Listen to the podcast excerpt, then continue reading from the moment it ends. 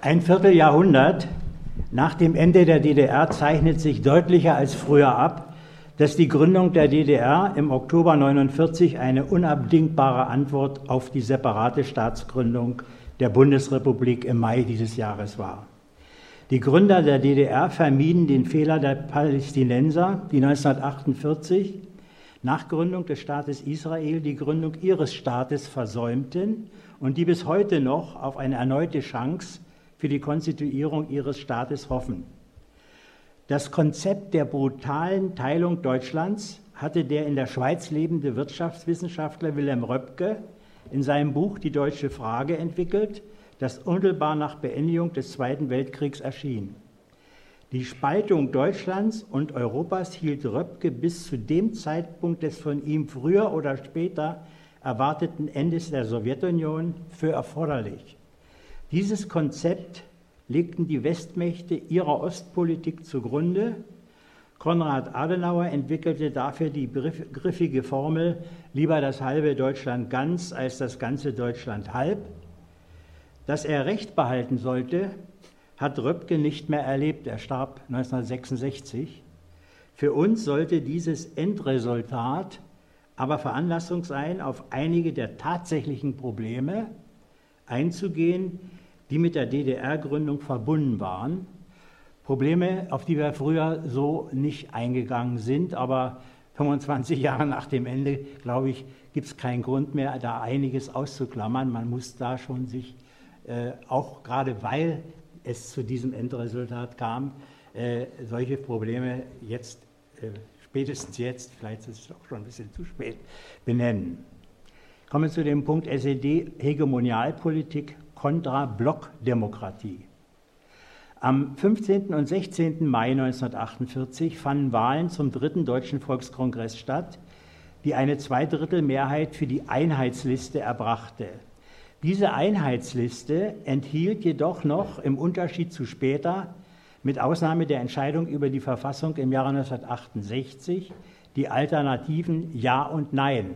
Also es gab da zwei Kreise, der eine stand ja, und der andere nein. Die mussten also da bei diesen Wahlen eh auf jeden Fall in die Kabine, um einen solchen Kreis anzuzeichnen.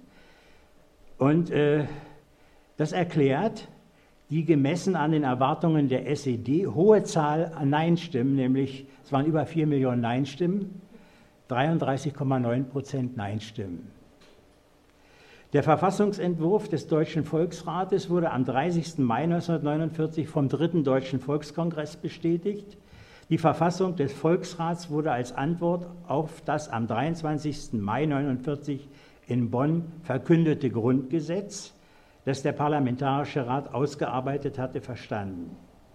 Dem vom Volkskongress gewählten Zweiten Deutschen Volksrat gehörten nur noch 330 Mitglieder an, die ausschließlich aus der sowjetischen Zone stammten. Davor waren noch 100 Mitglieder aus den Westzonen dabei. Wilhelm Pieck erklärte auf der 22. Tagung des Parteivorstandes der SED am 4. Oktober, wir wollen uns mit den bürgerlichen Parteien, den Gewerkschaften, den Massenorganisationen, die im Deutschen Volksrat vertreten sind, darüber verständigen, eine provisorische Regierung der DDR zu bilden. Das Provisorium ergibt sich daraus, dass für das zu schaffende gesetzgebende Organ noch keine Wahlen durchgeführt werden können und wir dazu den Deutschen Volksrat als Grundlage nehmen müssen, indem er sich zu einer provisorischen Volkskammer umbildet. Und zwar unter Berufung auf die Lage, wie sie jetzt aufgrund der Maßnahmen in Westdeutschland ergeben hat. Führende SED-Vertreter gaben auf dieser Tagung zu verstehen, dass sie bei künftigen Wahlen nur noch Einheitslisten zulassen wollten.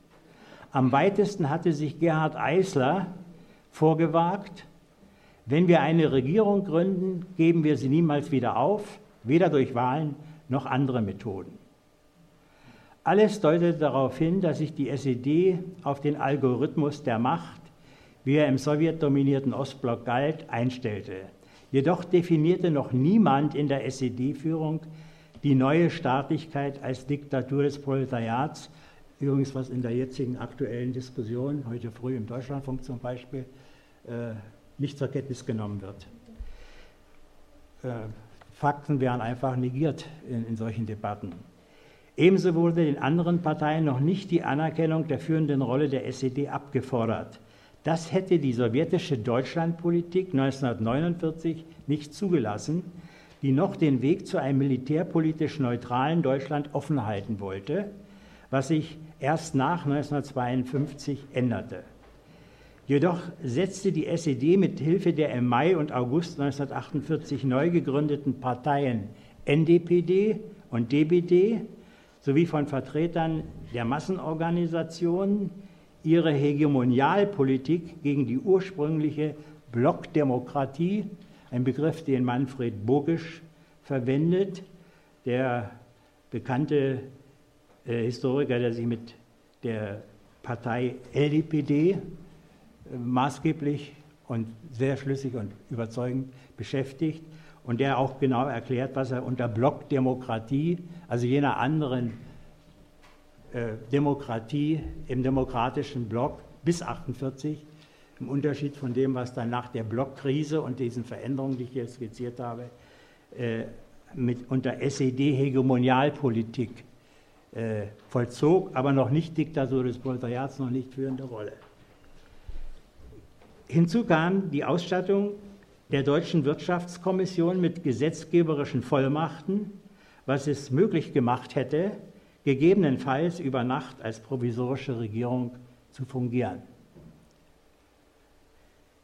Kommen wir jetzt äh, zu dem Komplex die Sowjetunion und die deutsche Frage. Die UdSSR, die sich im Interesse der Loyalität innerhalb der Anti-Hitler-Koalition während der Kriegskonferenzen zeitweilig westlichen Teilungsplänen angeschlossen hatte, kehrte im Mai 1945 zu der Position zurück, dass Deutschland als einheitlicher Staat erhalten bleiben sollte.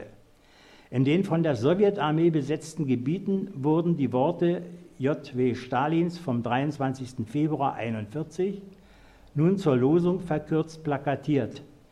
Die Erfahrungen der Geschichte besagen, dass die Hitler kommen und gehen, aber das deutsche Volk, der deutsche Staat bleibt. Mit diesen Worten wollte die sowjetische Besatzungsmacht signalisieren, dass sie keinen Rachefeldzug zu besiegeln beabsichtigte. Umso ernsthafter bestand die Sowjetunion auf Garantien für eine friedliche Entwicklung Deutschlands. Diese waren gegeben, wenn Deutschlands Macht auf Jahrzehnte hinaus fundamental geschwächt und die sozialen Wurzeln für Faschismus und Krieg beseitigt wurden. Die Macht der kriegslüsternden Konzerne und der militaristischen Großgrundbesitzer musste aus sowjetischer Sicht gebrochen werden. Diese Ziele entsprachen den Vereinbarungen der Anti-Hitler-Koalition und konnten nur im Einklang mit den demokratischen Kräften des deutschen Volkes verwirklicht werden. Die KPD gestattete, äh, der KPD gestattete Moskau die programmatische Aussage, dass das Ziel nicht darin bestehe, in Deutschland ein Sowjetsystem aufzurichten. Anton Ackermann entwickelte für die KPD das Konzept des besonderen deutschen Weges zum Sozialismus, das auch die SED am Beginn ihres Weges übernahm. Mit Ausbruch des Kalten Krieges 1947-48 kam es zum Bruch der Anti-Hitler-Koalition. In Ost und West setzte sich eine Lagermentalität durch. Stalin griff mit eiserner Hand durch. Nationale Wege zum Sozialismus wurden im Ostblock nicht mehr geduldet. Mit Jugoslawien kam es zu einem Konflikt. Anton Ackermann musste sein Konzept vom besonderen deutschen Weg zum Sozialismus widerrufen und das sowjetische Modell als den einzig möglichen Weg zum Sozialismus deklarieren, was er in einem Artikel vom 24. September 1948 im ND tat. Kommen wir jetzt auf das Gespräch der SED-Führung mit Stalin am 18. Dezember 1948. In dieser Zeit war im Westen bereits eine separate Währungsreform durchgeführt worden, gegen die sich die sowjetische Zone zunächst mit der Einführung der Couponmark und dann auch einer eigenen Währungsreform gewährt hatte. Die Sowjetunion hatte über Westberlin eine Blockade verhängt, die sie im Verlaufe der Zeit immer mehr als Fehlkalkulation erweisen sollte. Nicht die Sowjetunion kam in die Offensive, die Westmächte nutzten die Blockade als Katalysator für die Bildung eines westdeutschen Staates. Die Versorgung Westberlins durch eine gigantische Luftbrücke war eine wirksame Werbung zugunsten der Westmächte.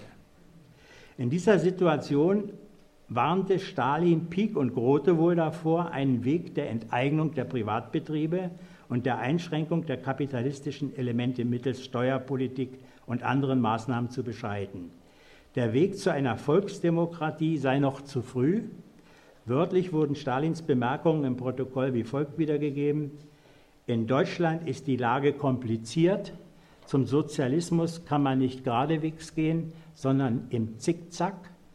Darin besteht die Besonderheit der Aufgabe, wenn ihr die Grundlagen einer Volksdemokratie verwirklichen würdet, dann würde die Koalition auseinanderbrechen und sich die Zahl der Anhänger Schumachers unter den Arbeitern vergrößern. Das war der Führer der SPD in den Westzonen, Schumacher. Stalin forderte dazu auf, die Aufmerksamkeit des deutschen Volkes nicht auf die Fragen zu lenken, die sich in den Volksdemokratien stellen.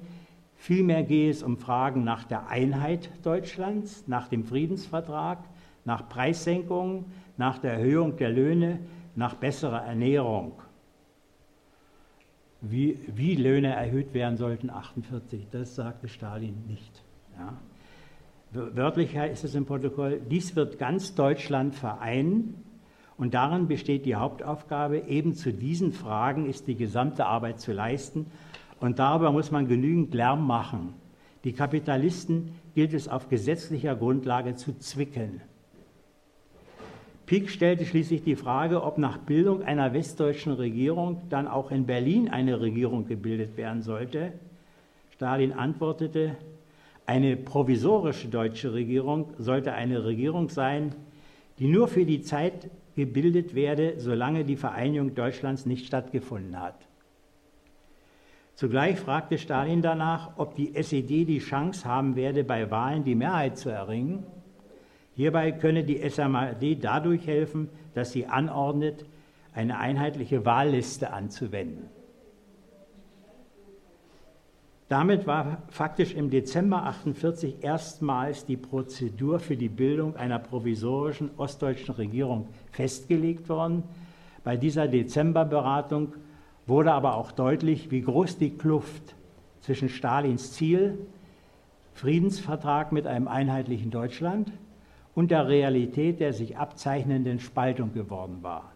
Stalin verfügte offensichtlich über keine realistische Bewertung der nationalen Frage in Deutschland. Besonders deutlich wurde dies bei den Beratungen Stalins mit den SED-Führern am 5. Mai 1950. Groteboos Darlegungen über das Agieren der Nationalen Front in Westdeutschland erregten Stalins Unwillen.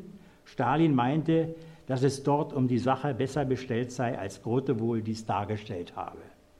Seinem Wunschdenken frönend belehrte Stalin die SED-Delegation, ich glaube, dass die Stimmung der Volksmassen in Westdeutschland eine andere sein muss, als es die westdeutschen gewerkschaftlichen und Parteiorganisationen erkennen lassen. Weshalb? Weil alle Aktivitäten der Amerikaner eben in folgende Richtung gehen. Langfristige Besetzung Unterbindung eines Friedensvertrags, Demontage, Massenarbeitslosigkeit, Verbleib der Arbeiter und ihrer Familien ohne Mittel zum Leben. Die Amerikaner und die Engländer sind es selbst, die ohne es zu wollen das deutsche Volk lehren, Widerstand zu leisten. Stalin steigerte sich noch im Grad des Wunschdenkens. Man muss das sehen, was mit bloßen Augen nicht zu sehen ist. Im Volke existiert und verstärkt sich der Hass gegen die Imperialisten, die jetzt in Westdeutschland eher als Okkupanten, wenn nicht als Imperialisten angesehen werden. Er, Genosse Stalin, wünscht, so heißt es im Protokoll, dass unsere Genossen in Deutschland nicht nur auf das zählen, was sichtbar ist, sondern auch auf das, was nicht sichtbar ist, aber doch unten existiert. Also ich denke, das sagt sehr eindeutig die Differenz, äh, die, die erhebliche Differenz im Vergleich zur Realität die bei Stalin in seinem fortgeschrittenen Alter in seinem Gehirn vorhanden war. Nun mussten aber natürlich die deutschen Genossen pushen. Die konnten nicht einfach das negieren und sagen, du hast ja keine Ahnung. Sie mussten das einfach zur Kenntnis nehmen. Der russische Historiker Wladimir Volkov bescheinigt Stalin, ein nicht schlechter Taktiker gewesen zu sein, jedoch sei er ein schlechter Stratege gewesen. Sein Kalkül gründete sich auf einer arithmetischen Logik, während in Umbruchssituationen der Geschichte zumindest ein algebraisches Denkvermögen vonnöten ist. Letzteres aber besaß er nicht, obwohl er häufig das Wort Dialektik im Munde führte. Ob Stalin tatsächlich ein schlechter Stratege war, sollte wohl hinterfragt werden. Stalin verfolgte meines Erachtens eine unausbalancierte Doppelstrategie. Die Vision vom deutschen Einheitsstaat mit dem Ziel, Einfluss auf die Politik in Westeuropa zu gewinnen und eine Schwächung der US-Dominanz zu bewirken. Hier lag der absolute Schwerpunkt seiner Politik. Dann der zweite Aspekt, Ausbau seiner Zone im Zickzack, Fortsetzung der Blockpolitik, Sonderentwicklung im Vergleich zu den Volksdemokratien, kein sofortiger Aufbau des Sozialismus. Ein separater Oststaat war eigentlich nicht gewollt. Erst 1952 musste Stalin sich eingestehen, dass die DDR kein Provisorium mehr sein konnte. Im Unterschied zu oberflächlichen Historikern, zu dem Begriff sage hat Wilfried Loth davon gesprochen, dass die DDR Stalins ungewolltes und ungeliebtes Kind wurde. Das, der Begriff ungeliebte äh, oder oberflächliche Historiker, den wendet Loth auf seine westdeutschen Kollegen an, wo ich nicht, ihm nicht widersprechen möchte. Denn die haben ja so ein Trugbild geschaffen, als ob die Sowjetunion von 1945 an nur eben diese kleine DDR gründen wollte, so wie sie dann später entstand. Das war aber im Grunde genommen nie, nie ernsthaft so gewollt. Man dachte, man bekommt das neutrale, einheitliche Deutschland. Äh, das wäre für die sowjetische Politik, äh, aber es war ein Wunschdenken, äh, die bessere Lösung gewesen. Wie schon in der Vorkriegszeit gegenüber Hitler-Deutschland respektierte Stalin auch gegenüber den Westmächten die Aufteilung Europas in Einflusssphären. Das hatte Konsequenzen für die antifaschistischen Befreiungsbewegungen in Ländern der westlichen Einflusssphäre, zum Beispiel Frankreich, und Italien, wo die Kommunisten in bürgerliche Regierungen gezwängt wurden und zum Stillhalten äh, äh, veranlasst wurden, oder Griechenland, wo Stalin die volksdemokratische Revolution blutig zusammenschießen ließ, auch durch britische Truppen, ohne da irgendwie Solidarität zu zeigen. Äh, auch für die sowjetische Zone ging es Stalin lange Zeit nicht um eine sozialistische Perspektive. Im Zusammenwirken mit den Westmächten wollte er erreichen, dass ein demilitarisiertes und neutrales Deutschland entsteht, das zu keiner militärischen Bedrohung für die Sowjetunion mehr wehren könnte. Die substanzielle Schädigung der Wirtschaft durch überdimensionierte Demontagen und Reparationen dürfte aus dieser Motivation gespeist worden sein. Und dann traf es die DDR. Gemeint war aber ganz Deutschland. Aber das werden wir noch sehen.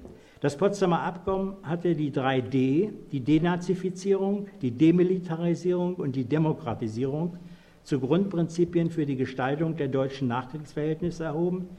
Demilitarisierung hieß Beseitigung der Rüstungsindustrie. Das war auf zwei Wegen realisierbar. Erstens durch die Zerstörung der Rüstungsbetriebe und zweitens Umstellung der Rüstungsbetriebe auf zivile Produktion. Beispiele für unterschiedliches Herangehen in Ost und West waren die VW-Werke Wolfsburg in der britischen Zone, die die Produktion von Kübelwagen für die Fronten des Zweiten Weltkriegs auf den zivilen VW Käfer, diesen legendären, umstellten und somit zu einer Säule des westdeutschen Wirtschaftswunders machten. Die Junkers Flugzeugwerke in, Dresden, in Dessau, die in der sowjetischen Zone bis 1947 für Bedürfnisse der Roten Armee produzierten und die danach vollständig gesprengt wurden. Auf Veranlassung der Sowjetunion baute die DDR in der zweiten Hälfte der 50er Jahre neue Flugzeugwerke in Dresden auf, um den in der Sowjetunion tätigen Junkers-Ingenieuren nach deren Rückkehr in der DDR eine Perspektive bieten zu können. Die in zweistelliger Milliardenhöhe getätigte Investition musste im Februar 1961 abgebrochen werden, da die Sowjetunion der DDR verabredungswidrig auf den Düsenpassagierflugzeugen sitzen ließ. Die politische Orientierung für die sowjetische Zone und die frühe DDR blieb bis 1952 antifaschistisch-demokratisch. Noch war Stalins Hoffen auf ein einheitliches, neutrales Deutschland gerichtet, während sich der Westen mit Marshallplan und Unterstützung für die Stärkung der Bundesrepublik auf die Systemauseinandersetzung einstellte. Obwohl der 1947-48 begonnene Spagat seitens der sowjetischen Deutschlandpolitik kaum noch fortzusetzen war, nahm dieser auch jetzt noch keine Modifizierung vor. Josef Stalin, der 1945 im Siegesrausch eine Politik der vollendeten Tatsachen betrieben hatte, indem zum Beispiel eine andere oder nice Grenze durchgesetzt wurde, als sie auf der Jalta-Konferenz von Churchill und Roosevelt ins Auge gefasst worden war. Also in Jalta war noch kein Wort, dass Wienemünde und Stettin, also diesseits der Oder auch noch äh, ein größeres Territorium zu Polen geschlagen wird. Es war auch noch da äh, von zumindest Churchill und Roosevelt nur von der östlichen Neiße die Rede. Das, hatte, das war aber von Stalin einseitig letztlich zwischen ihm und Polen im, im, Juli 1945, kurz vor der Potsdamer Konferenz in Schwerin, vereinbart worden und als, als Vereinbarung der Alliierten deklariert. Und er hatte jetzt die ganz große Problematik auf der Potsdamer Konferenz dazu, das Okay der Amerikaner, Engländer und Engländer zu kriegen. Und äh, das äh, äh, hat er dann so gelöst, dass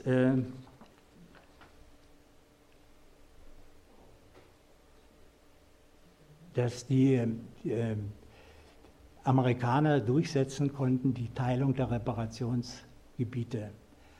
Also dass die, dass die Ostzone, die spätere DDR, alleine die Reparationshauptlast äh, tragen musste nach dem Zweiten Weltkrieg, indem sie allein zuständig war für die Sowjetunion, für die äh, Wiedergutmachung der Sowjetunion und in Polen. Es ist äh, ähm, in den Details etwas kompliziert, der, als ich es dargestellt habe. Es ist etwas vereinfacht dargestellt, aber es ist eben dadurch so gekommen, dass bestimmte Lieferungen, die auch aus den Westzonen noch in die Sowjetunion gehen sollten, ja schon äh, Anfang 1946 äh, gekürzt, also ge, äh, gestrichen wurden von, von Seiten der Amerikaner und der Engländer. Das, das hatte die Konsequenz, dass bei der doppelten Staatsgründung der wesentlich kleinere Teil Deutschlands die Kriegsschuld gegenüber Polen der UdSSR würde tilgen müssen. Dies war eine Konsequenz der stalinschen Doppelstrategie, die den zweiten Aspekt dieser Strategie nie so recht ernst genommen hatte. Das war die eigentliche Schwäche, die sich Stalin als Stratege geleistet hatte. Mit der Gründung der DDR hatte sich Stalin bei Lichte besehen eine Niederlage eingehandelt.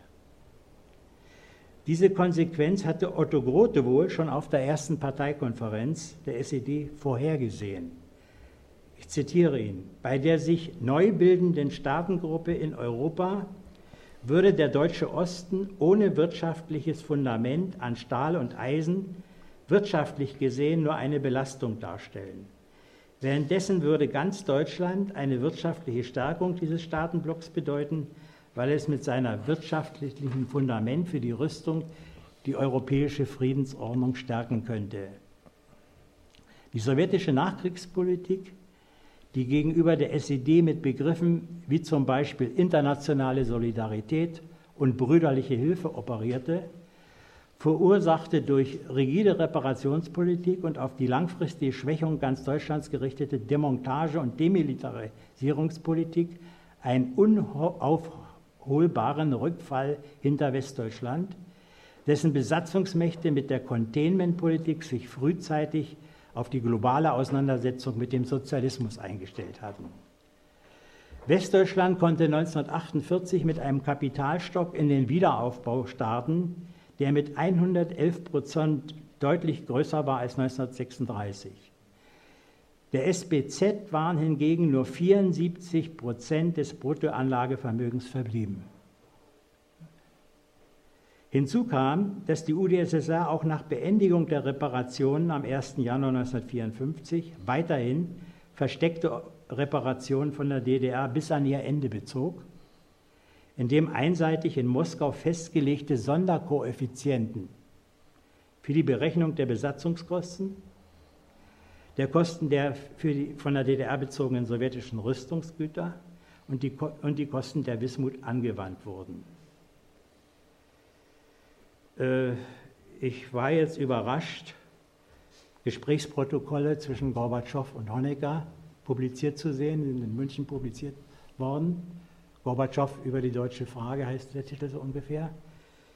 Da ist also zu entnehmen, dass am 24. Mai 87 Erich Honecker Gorbatschow Folgendes sagte. Ich spreche nicht über die Wismut, da dieses Unternehmen nicht darauf ausgelegt ist, Profit zu erbringen. Wir müssen dieses Unternehmen subventionieren. Der Form nach ist es eine Aktiengesellschaft. Man muss sich vorstellen, das war der, der bedeutendste Rohstoff, den die DDR hatte. Und da musste zugezahlt werden bei der Aktiengesellschaft. Das war ein Minusgeschäft für die DDR. Einen trefflichen Einblick zum Thema Rückfall Ostdeutschlands vermittelt die Publikation des holländischen Wirtschaftshistorikers Jaap Slijver, Falling Behind, der also die ostdeutsche Ökonomie, vor allen Dingen die Arbeitsproduktivität im Vergleich zur Arbeitsproduktivität in Westdeutschland in dem Zeitraum von 1936 bis 2002 auf einer sehr soliden Grundlage äh, untersucht hat. Und hier zeige ich Ihnen die einzige Folie. Äh, sie äh, veranschaulicht das meines Erachtens ganz gut, diesen sehr komplizierten Vorgang, den er untersucht hat und der aber auch durch andere Quellen äh, sehr wahrscheinlich so die richtige Tendenz trifft. Also wir sehen hier zum Stand 36 eine geringfügig höhere Arbeitsproduktivität in Ostdeutschland bezogen auf das Gebiet der DDR. Das andere ist, ausgerechnet. Als in Westdeutschland. Das ist also für mich überraschend gewesen, dass wir eine höhere Produktivität haben. Dann kommt eine große abfallende Strecke bis Anfang der 50er Jahre.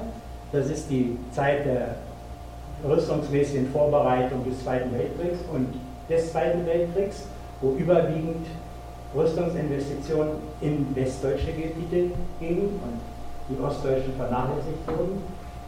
Die, die über die Investitionen entschieden haben, haben also die Niederlage offenbar auch mit eingeplant. Denn wenn man so viel Geld ausgibt, denkt man an alles. Es sieht so aus, als ob sie das eingeplant hätten. Aber dann natürlich 45 bis Anfang der 50er Jahre geht diese steile Kurve des Rückfalls wegen der Demontage und der Reparation der, derart, wie demilitarisiert wurde. Dessau das waren die modernsten Flugzeugwerke der Welt.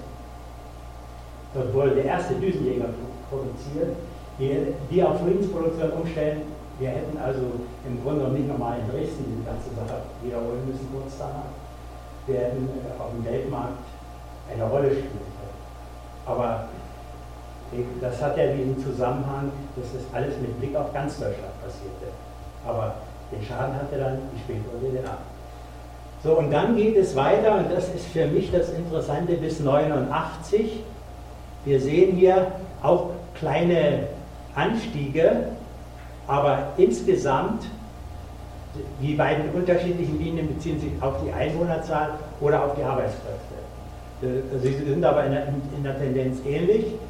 Ein Rückgang in der Arbeitsproduktivität. Das ist natürlich genau das Gegenteil von dem, was Lenin als Kriterium gesagt hat. Im Wettbewerb mit dem Kapitalismus müssen wir in der Arbeitsproduktivität aufholen, sie einholen und überholen.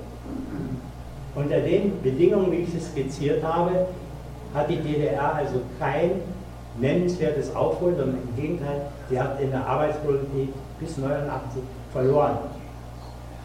Also das ist schon allein, das ist das objektive Kriterium der Niederlage. Eine Gesellschaft, die nicht die höhere Arbeitsproduktivität bekommt, kann sich geschicklich nicht durchsetzen. Und dann äh, die, der weitere Verlauf der Kurve bei uns nicht interessieren, obwohl es auch interessant wäre, weil das die ganze Kohlenmisere verdeutlicht. Das wollen wir mal rauslassen. Das wäre ein extra Thema.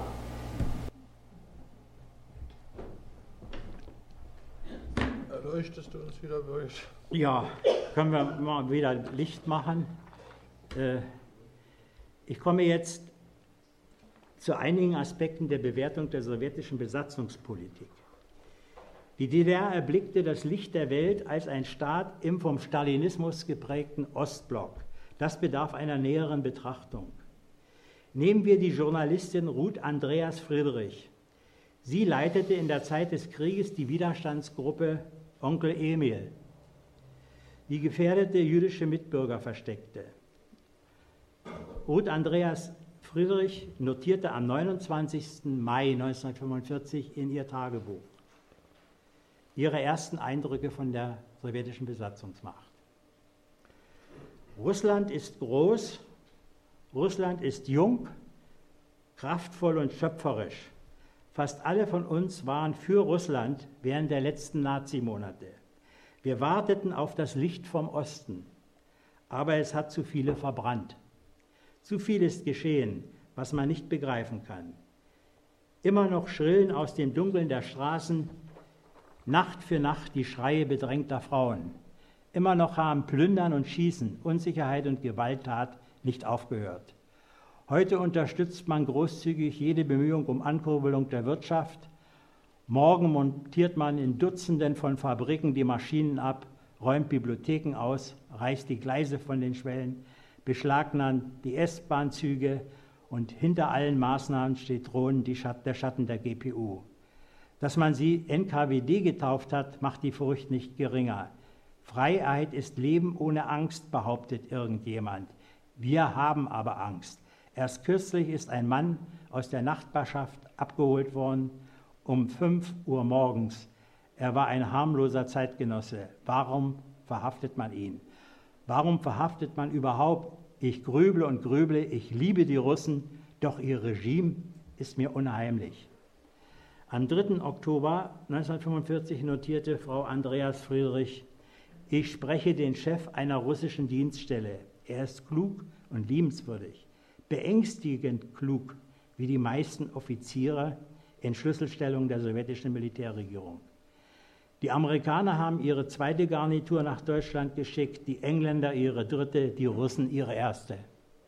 Resümiert man in Berlin fünf Monate Besatzungserfahrung. Äh, Frau Andreas Friedrich nannte auch Zahlen von Menschen, die ohne jede Begründung und weitere Nachricht nachts abgeholt wurden und vorerst verschwanden. Diese Praxis des NKWD, die bis Anfang der 50er Jahre eine Rolle spielte, hatte verheerende Wirkung, verbreitete Angst und Schrecken in der deutschen Bevölkerung und erschwerte die Arbeit deutscher Antifaschisten außerordentlich. Dass in der sowjetischen Zone ehemalige KZ als Internierungslager genutzt wurden, wird ja heute oft genug betont, aber es wird verschwiegen, dass das im Westen ganz ähnlich war. Die sowjetische Internierungspolitik war aber durch Besonderheiten, bei unserem Thema muss man das auch, glaube ich, mit sehen und berücksichtigen, gekennzeichnet, die von der Rückwirkung der terroristischen sowjetischen Innenpolitik herrührten. In den westlichen Internierungslagern kam es rasch zu Einzelfallprüfungen, die in der Regel in der Umwandlung von Internierung in eine Untersuchungshaft endeten.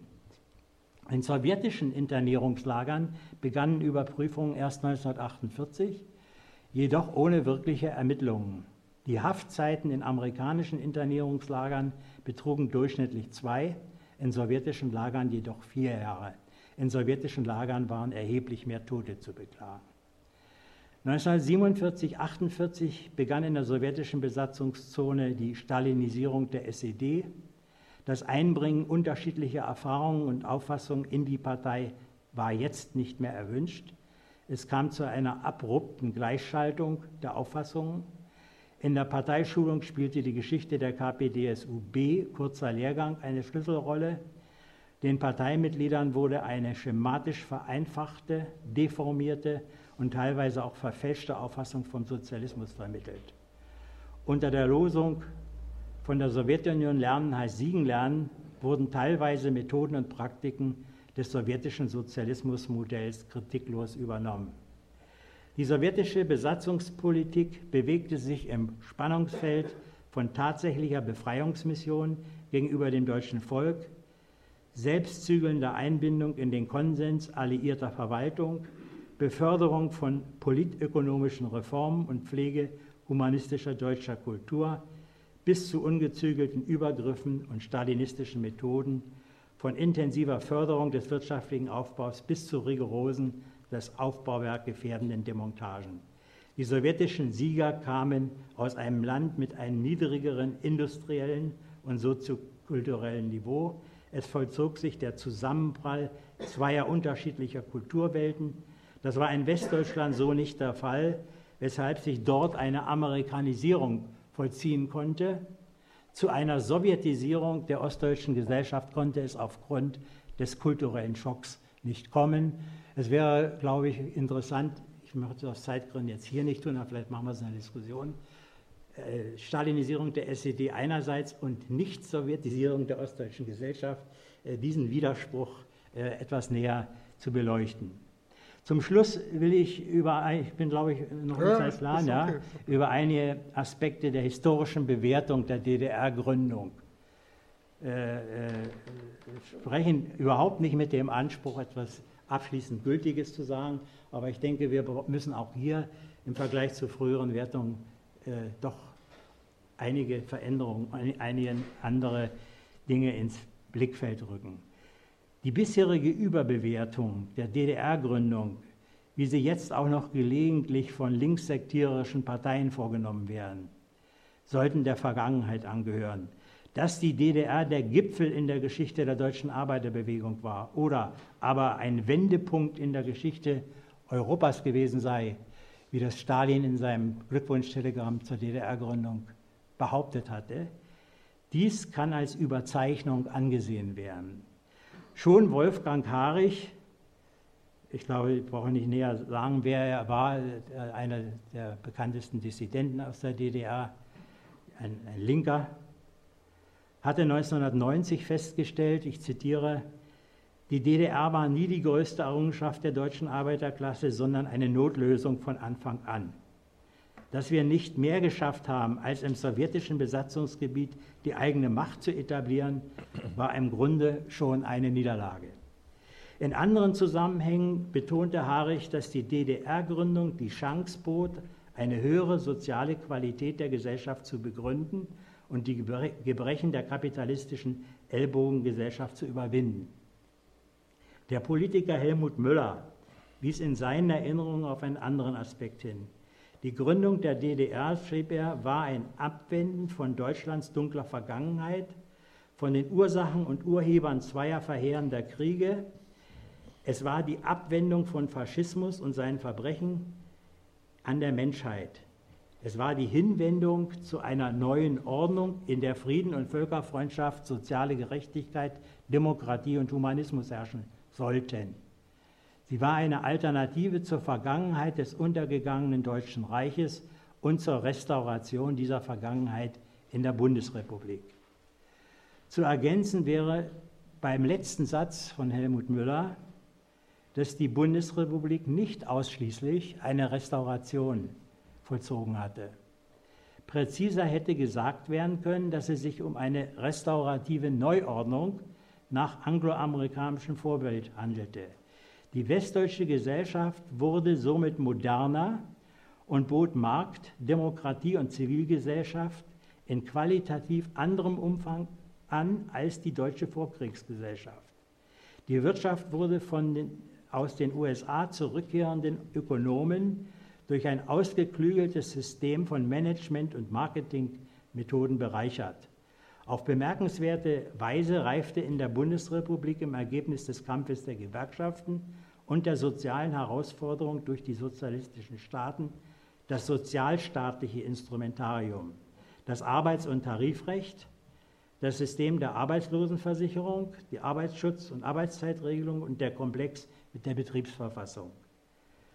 Beide deutsche Staaten vereinte die Gemeinsamkeit, dass sie unter Bedingungen des Besatzungsrechts entstanden waren.